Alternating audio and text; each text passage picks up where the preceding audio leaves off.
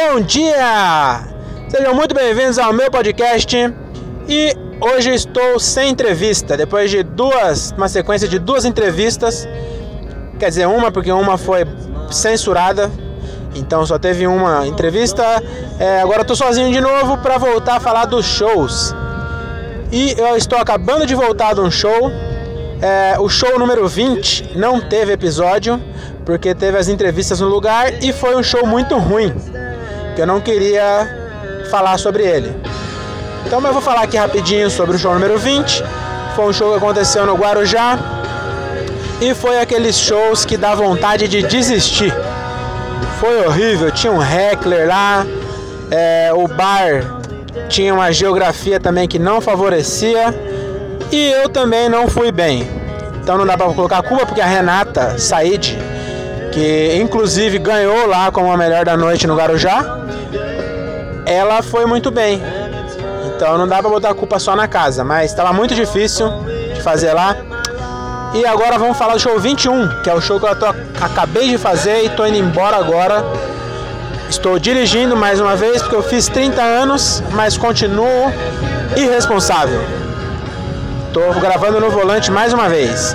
E o show número 21 aconteceu hoje, dia 25 de novembro, aliás, 25 de setembro de 2018 no Touch Intemac, no Confissões de Comediante do André Pateta e Márcio Américo. E foi um show muito foda. Se na quinta-feira eu saí do Guarujá pensando em desistir, desse aqui eu saí pensando em continuar. É, eu dei mais gás para escrever mais, foi muito bom, muito bom mesmo. Tinha, tava cheio, foi o dia mais cheio que eu já vi no Touch Intemac. O convidado era o Igor Guimarães. Que puta que pariu, que cara foda. É, eu já tinha visto. Eu já vi o show dele algumas vezes. E eu rio de novo em todas as vezes. Ele é muito foda. Ele tem um bagulho que não tem. Ele não, não, não dá intervalo pra palma. O bagulho é uma paulada atrás da outra. E a galera fica sem fôlego de rir. Ele é foda. E o meu show deixar de puxar o saco do Igor Guimarães, que com certeza vai ouvir esse podcast, ele é um grande fã também. Beijo, boneco Josias! É maligno, eu sei imitar ele também. Igual ele imita o Faustão. Maligno, menininho! Ah, ah, ah. Viu? Igualzinho. E o show lá foi muito legal. Hoje a gente testou.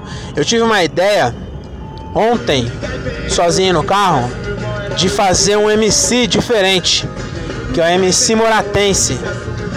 E hoje eu, e hoje eu mandei para o André Pateta um áudio com o que seria esse MC diferente. É, ele curtiu a ideia, ele deixou a gente fazer e foi do caralho. Foi muito foda mesmo. Eu, eu dei uma enroladinha lá, como sempre, né? Eu sempre dou uma enroladinha quando eu vou falar alguma coisa.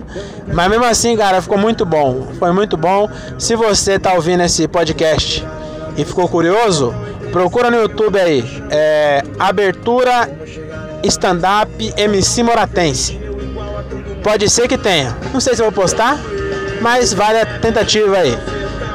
E o meu show mesmo, o meu show é foda, né? Cinco minutos, não dá nem pra chamar de show. Mas o meu texto mesmo foi muito bom também, foi muito alto. Tava cheio, a galera tava afim de assistir. É... Eu não errei quase nada errei uma coisinha ou outra, inverti a ordem ali. Teve uma inversão de ordem que eu fiz de propósito, que é pra. Eu falo que a, os pecados capitais não foram invenção de Deus. Eu falava isso um pouco mais pra frente, agora já falei no começo, que já tem uma piada logo no começo. Meu, meu texto tinha muito tempo sem piada. E aí eu dei uma invertida e ficou melhor desse jeito. Hoje eu dei sorte também, porque deu pra me improvisar na hora porque tinha ido Leonardo Vidoni, Renata Said e Carlos Máximo antes de mim. Então, quando eu fui falar que gula não era um pecado, depois de ter entrado três rinocerontes, ficou muito fácil de fazer. Ficou muito, já me deram pronto já. É, então acho que é isso. Esse show foi muito bom. É, o que eu levo de lição desse show é, não sei porque quando é muito bom a gente não aprende nada, né? Mas que eu aprendi foi com o, o, o Igor Guimarães faz muito isso. é você aproveitar da situação, não, não ficar alheio, não chegar lá e só ler. Tentar alguma coisa do ambiente, alguma coisa você é, fazer piada com alguma coisa da hora. O Igor, o Igor Guimarães faz isso direto, não da hora de ser legal, da hora na hora ali, né? O Igor Guimarães faz isso direto. Hoje passou a mina de sobretudo, ele falou: Você é gótica? E todo mundo riu. E ele pensou muito rápido. E eu acho que. E o meu também de ter falado dos gordos que tava ali. Foi também. Eu também fiz um, uma brincadeira quando eu ter voltado de ser um MC moratense, ter voltado. Também fica mais, fica mais natural, né? Acho que essa é a, é a aula que eu levo de hoje aí. Muito obrigado a quem veio até aqui. Ah, já ia esquecendo. Eu tenho que dedicar a alguém. É, esse podcast, né? Todo podcast eu dedico a alguém. E o de hoje eu dedico ao boneco Josias. Não ao Igor Guimarães, o boneco Josias, Josias que no, no domingo, no horário novo, ele falava: Vou matar sua família. E eu achava muito legal isso. Então, o boneco Josias e o Marcelo. Não André Pateta e Igor Guimarães, sim os personagens.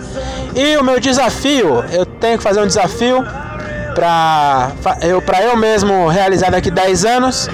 Esse, esse podcast, para quem não sabe, eu gravo justamente como se fosse um diário para eu ouvir daqui 10 anos. E o desafio para eu fazer daqui 10 anos é eu refazer as entrevistas do Xiste. Eu já gravei com o Leonardo Vidoni e com a Renata Said. O Everton Pereira é um pau no cu e não quer gravar. Eu já falei para ele gravar por telefone que eu ia gravar a ligação, e é a mesma coisa. Mas ele não quer fazer. É, mas eu ainda vou fazer com ele, talvez o próximo episódio ou um depois desse. Vai ser com ele. E o meu desafio é quando a gente se juntar de novo, porque o último desafio era a gente se juntar. Daqui 10 anos a gente juntar, fazer um churrasco, não sei. É, usar a mídia, a rede social que vai ter na hora, que o Facebook já tá morrendo vai ter outra rede social. Então a gente se acha de algum jeito, se junta e eu vou refazer as entrevistas e vou postar. Então pode ser que seja muito legal, porque um de nós pode ser muito famoso. E aí vai ser legal pro público é, conhecer a história do xiste aí, né? A gente relembrar a história de 10 anos atrás. E se a gente for é, anônimo ainda, se a gente estiver sendo ainda especialista de logística, leitora de tarô, contador e garçom, se a gente ainda for isso, é, vai ser legal pra gente também reviver aí e gravar uma entrevista falando da, de como a gente desistiu da comédia. Tá certo? Então é isso aí. Muito obrigado a quem tem ouvido até aqui. E tchau. Quer dar algum recado, Rê? Então tá bom. Ah, e um outro recado que quero dar para eu daqui a 10 anos. Você tem muita sorte mesmo, viu? Eu já tinha falado isso antes. Mas você tem muita sorte que você ainda vai estar do lado da Renata. Renata Daniele, meu amor, minha vida. Que tá aqui do meu lado. Não é só porque eu tô do lado dela que eu tô falando isso, não, porque eu sei. Eu sei o quanto eu tenho de sorte. Eu também tenho sorte. Ela falou que ela também tem sorte. Que é, tem sorte de, não é só de ter de mim, não. A gente tem muita sorte na vida mesmo. Vou desligar que tá muito longo, ficou muito comprido esse podcast. Tchau!